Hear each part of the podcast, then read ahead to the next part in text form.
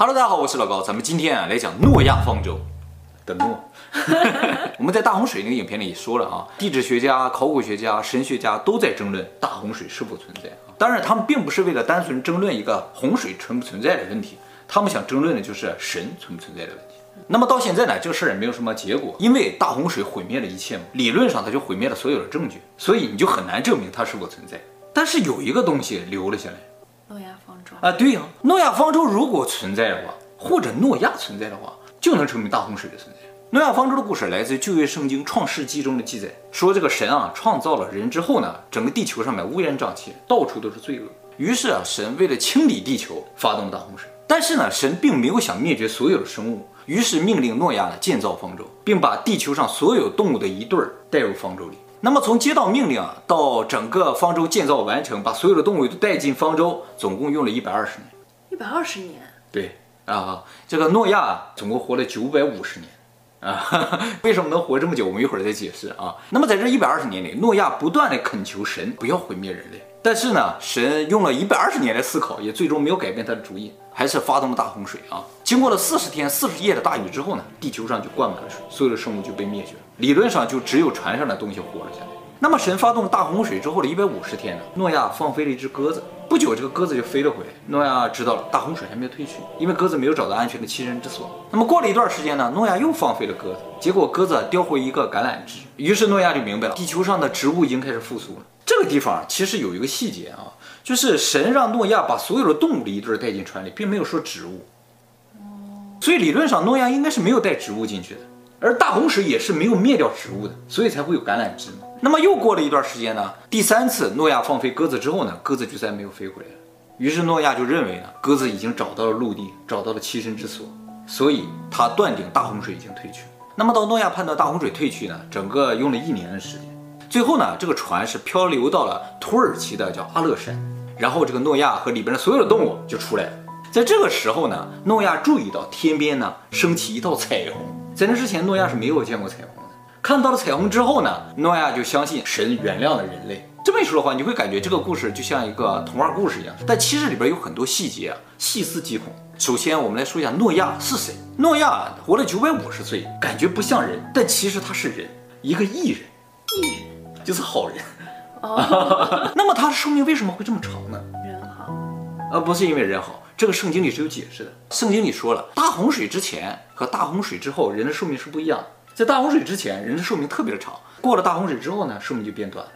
哦，那个苏美王表上也是这样啊，对对对，在大洪水之前，那些国王吧都统治了几万年，但是大洪水之后吧，也就十几年、几十年这样，越来越短，越来越短。这和我们中国的神话也能对得上，不是三皇五帝都在位几千年后面的皇帝，也就是正常我们能够理解的范围。其实关于寿命的记载啊，圣经里边有一句话让我大吃一惊。旧约圣经第六章第三节中写了一段话啊，说人这个寿命会变短，究竟会变到多短呢？他都有写。嗯，他说人的寿命不会超过一百二十年。之后加上的话，不是，这是旧约圣经里最先就有的。这就和我们上期节目做的人类的极限就对上了。我们目前观测人类的寿命的极限就在一百二十年。他是怎么知道的？还是这是已经是注定的？哎，那么其实从古代人类的这个寿命来看的话，他们应该很难推测人的寿命在一百二十年。那么如果他说对了，人类的寿命在一百二十年的话，我是否可以认为诺亚这九百五十年不是他瞎说的？这种感觉就特别像苏美王表，就是后面的他都说的对，前面的我也不知道。那你就会想前面他说的究竟对不对，对不对？非常恐怖，是吧？那么在这个地方我稍微插一下啊，就提到一个汉字，你说说世界的世为什么写成那个样子？其实啊，这跟人类寿命的极限有关系。世界的世字啊，来源于这个字，这不是三十吗？你知道？果然有学问。这是个非常用汉字啊，意思是三十年，也就是说一个世代其实是三十年，这不很奇怪吗？为什么一个世代是三十年呢？其实这就跟人类的生命极限有关系。如果人类生命极限是一百二十年的话，人会在三十岁左右生孩子，也就是说你会在三十岁的时候生下你的下一代，所以一个世代是三十年。可是古时候人不是十多岁就生？没错，这就很奇怪。创造世代这个“世”字的人，他怎么知道人的寿命的极限在一百二十年？那个时候人根本就不是在三十岁生孩子。嗯，那么人的寿命为什么会变短？这个圣经里也是有交代的，但是啊，不是那么详细的交代，我们可以推测一下。圣经里面说，神在开辟天地的时候，把地球上水啊分为上下两层，就是分为地下的水和天上的水。地下的水呢就是海洋，而天上的水是什么呢？据推测，天上的水就是大气层中有一层水蒸气层，这一层呢和臭氧层啊就隔绝了大量的有害的宇宙射线。于是，在有这个天上水这一层的时候呢，人的寿命就非常的长。但是后来呢，天上这一层的水啊落下来变成大洪水了，这层没有了，有一些有害射线呢射进来了，所以人的寿命就变短了，是这样一个推论。那我们抛开圣经，以前大气中会不会真的有这么一层水蒸气的层呢？按照目前地球的气压，飞行动物的翅展是不会超过五米的。那么翼龙的翅展有十米，意味着当时地球的气压至少是现在的二点二倍以上。那么什么能够造成当时气压这么大呢？很大的一种可能呢，就是当时地球上面真的有一层水蒸气的层，而这个层呢挤压了空气，造成了空气压力变大。而且我们以前讲过，地球有过非常温暖的时期，北极和南极都有热带植物的化石，还有珊瑚的化石。要知道，珊瑚是只能生活在水温二十度以上的地方，也就是说，南极和北极以前水温就有这么高。还有猛犸象，这些都说明以前地球整体是非常温暖的。而且现在发现很多古代的树木的化石，那些树是没有年轮的，说明啊，以前地球上没有温度差，恒温的，恒温的，怎么能形成这个效果呢？就需要当时地球上有强烈的温室效应，而这个温室效应是什么造成的呢？会不会是二氧化碳呢？其实，在植物生长很好的那个年代啊，有琥珀化石嘛，那琥珀化石里边有气泡，里边就封着古代的空气，提取之后发现啊，根本没有很多二氧化碳，氧气的比例非常的高。所以，如果地球当时有一个水蒸气的层的话，这个事情就很好解释。就水蒸气的层形成了一个薄膜一样，笼罩在地球外面，使地球形成了温室效应。那么大家可能会想，水蒸气如果在高空，它就变冷了，就变成了云啊，变成雨就落下来了，怎么会在那儿形成一个大气层呢？其实我们在《天有多高》那个影片已经说了，当高度超过两万米之后，是随着高度越高，温度越高的，直到一百三十公里以上之后呢，进入热层，温度就达到一百度以上。也就是说，在热层那个附近的话，水蒸气是完全可以以透明的气体状态存在。还有一个问题就是我们刚才提到了彩虹，圣经里面说大洪水之前啊，天上是没有彩虹，但是大洪水之后一出来就出现彩虹。其实水蒸气层这个问题就可以解释为什么大洪水之前没有彩虹。要想出现彩虹，需要有一个条件，就是空气的密度要尽可能的低，气压要小，才能形成彩虹。当空气密度大的时候，是看不见彩虹的。所以，如果地球有一个水蒸气的层，是不可能出现彩虹的。那么这一层一消失之后，就出现了彩虹，就变得很合理。所以从这也可以推测，大洪水啊，就是神让水蒸气层里所有的水分呢，变成了雨水，下了四十天四十夜。好，我们回到方舟的话题上。那么最终上了方舟的是诺亚和他的老婆，以及诺亚的三个儿子和他们儿子的老婆，总共八个人。这个地方我就要提到一个汉字，就是“船”这个汉字。这个字啊，写作“舟八口”，正好和诺亚他全家对上了。所以有人怀疑啊，“船”这个字是受到了圣经的影响而创造出来的。船，嗯，以前古字怎么写？不就是“舟”吗？那这个“船”这个字是什么时候来的？不知道啊。对呀，问题就在这儿。根本不知道这个船什么时候有的，但是日本有“船”这个字，嗯，就说明汉字在传到日本之前，这个“船”字就应该是已经有的。而圣经传入中国呢，大概是甲午战争啊，或者那个时候的事儿，来了很多的传道士嘛，到中国来传。后来啊，人们发现汉字里有很多字都跟圣经有关系，比如说贪婪的“婪”字儿，上面一个林，下边一个女，这个林啊，就是伊甸园中那两棵树。哦，你要这么说的话，啊，下面这个女啊，就是夏娃。所以贪婪就可以解释为夏娃吃了禁果嘛，所以是一种贪婪。还有呢，就是禁止的禁字，上面也是伊甸园这两棵树，下面写作一个是嘛，就是说神说了你们不能吃禁果的这个事情就叫禁。还有呢，就是创造那个造字，写作土撇儿口走，这个撇儿是什么？这个撇儿代表生命，跟生命相关的字大多都有这个撇儿，比如说生命的生，血液的血，牛鸟都有个撇儿。那么土撇儿口走什么意思呢？就是神呢、啊、把生命吹进到土里面，让它变成了一个能走的东西。这个事情就称之为造，就是神创造生命。像这样的字儿太多了，我就不一一列举了。那你还能再说出来一个吗？比如说“出”字儿，旁边是个衣补旁，右边是个刀，衣服刀什么意思呢？就是神啊最先让夏娃给亚当做了一件衣服，就让他杀了一个动物，然后把那个皮啊做成了衣服。那是夏娃第一次杀生。所以用刀做衣服称之为出，这也是圣经里的故事。出为什么那么写。对呀、啊，跟我们理解是不一样的嘛，我就不一一列举了。你还能再举出来？还有啊，就算你厉害。比如说魔鬼的魔字，魔鬼的魔字就是在广阔的伊甸园中有个鬼。好，我们来看一下方舟吧。圣经里说，方舟长三百肘，宽五十肘，高三十肘。关键问题就是这个肘是多长的问题啊。在古代啊，中东那个地方，好多国家都用肘这个单位，但是每个国家长度是不一样的。最短的肘呢是古罗马的肘，一肘呢是四十五厘米；最长的肘呢是阿拉伯的肘，一肘呢是六十五厘米。所以根据这个肘的长度不一样啊，这个船究竟多大不太知道。那么从最短到最长呢，这个船的长度大概有一百三十五米到一百九十米，不是特别大。那为了证明这个东西有多大啊，荷兰有一个人叫做惠伯斯，他自己就建了一个诺亚方舟，等大了。他为了完全再现这个诺亚方舟，他找了七个人帮忙，总共八个人一起建，建了四年零两个月建成，据说能载一万个人。是不是就感觉挺大了？于是我就算了一下啊，按照肘的平均长度，就算五十厘米来算的话，那么诺亚方舟的容积啊，大概是五点六万立方米。我们以前说了，地球上大概有一百多万种生物，我们就算是一百万种好了。每一个物种所占的空间啊，大概是零点零五六立方米，就是长一点五米，宽二十五厘米，高十五厘米，感觉不小哎。当然了，你要想放个蓝鲸啊，放个大象是很困难，嗯，但是你放个虫子，放个蚂蚁是很容易的。而且对于我们现代人类来说，这个空间足够放下所有的生物。DNA，哎，没错，如果只放 DNA 的话，这个空间绰绰有余。而且它只放动物嘛，对不对？所以应该是能放得下来。带走的老婆也是个 DNA 吗？带走老婆应该不是 DNA，这八个人应该是管理员，他们应该是负责维护这些 DNA 存放的屋子的温度啊什么的，毕竟要放一年呢。如果有个人能带我上诺亚方舟，跟我说是我的 DNA，一脚踹过去。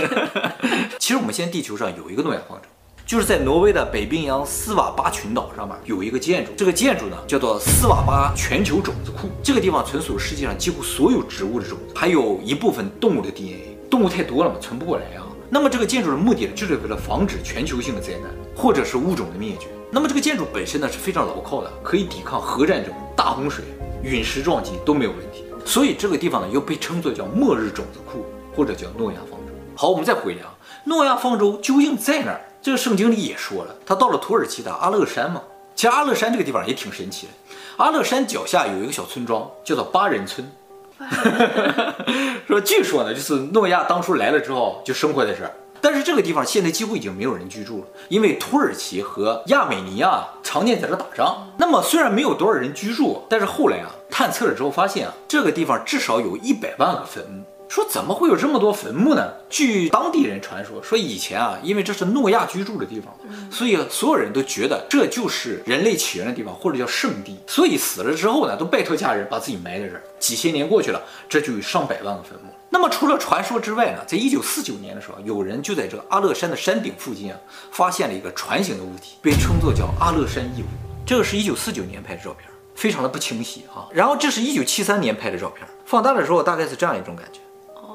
有个长条形的东西，那么后来两千年的时候，美国用一个商业卫星测量了一下，说这个东西长啊三百零九米，与圣经中的描述不符，所以呢就觉得这可能不是方舟的遗骸。那么这么多年过去了，就没有人上这去看一看吗？很遗憾的就是这个东西所在的位置啊，人到不了，它在一个悬崖的上面，正常登山的路径不在那一侧，登上山了也只能远远看到那个东西而已，所以到目前为止也不知道那个地方究竟有什么。再加上长度不一致嘛，后来人们就渐渐放弃了这个地方。可是轴也没确定呀。对啊，但是轴最长也只有一百九十五米。那么还有一个东西啊，让人们放弃了这个阿勒山遗物，就是在阿勒山不远的海拔两千米的地方发现另一个船形结构。嗯，这个呢是在一九五九年发现的。经过测量，这个东西的长度啊是一百五十七点一米。按照这个长度一算啊，如果是三百轴的话，一轴的长度呢是五十二点三到五十二点四厘米，这和埃及的轴长是一致的。也就是说，当初圣经里边这个肘长其实是埃及的肘长。这样的话，这个东西就很有可能是真正的诺亚方舟的遗骸。那么这个地方很容易到达，所以呢，就有科考队就去了。最早就是美国科考队，一九六零年就去了。他去了之后呢，进行了一个简单的勘察之后，得出结论，这个是自然形成，因为都是石头，没有发现木材。后来又有很多国际的科考队去了之后呢，渐渐发现了不可思议的东西，就是说他们用金属探测器探测了一下。发现了这个东西下面有大块的铝和钛合金，铝还有钛合金是人造金属，就说自然界里不会成块出现，就能证明这个东西下面是有人造物。那么现在设想的就是这个有可能是诺亚方舟的残骸，结果就是木头的部分全部腐烂掉了，或者是什么，就是因为大洪水之后地球上就没有木头了。那么诺亚出来，他要建房子，就把船拆了。大部分都拆掉了，用上面的木头建了房子，建了村落，而剩下的部分就形成现在这样一个残骸。而且呢，后来又在这个附近呢找到了很多贝壳的化石，还有一块甲板的化石。还有呢，刻满了十字的石矛，说这个十字就代表诺亚家。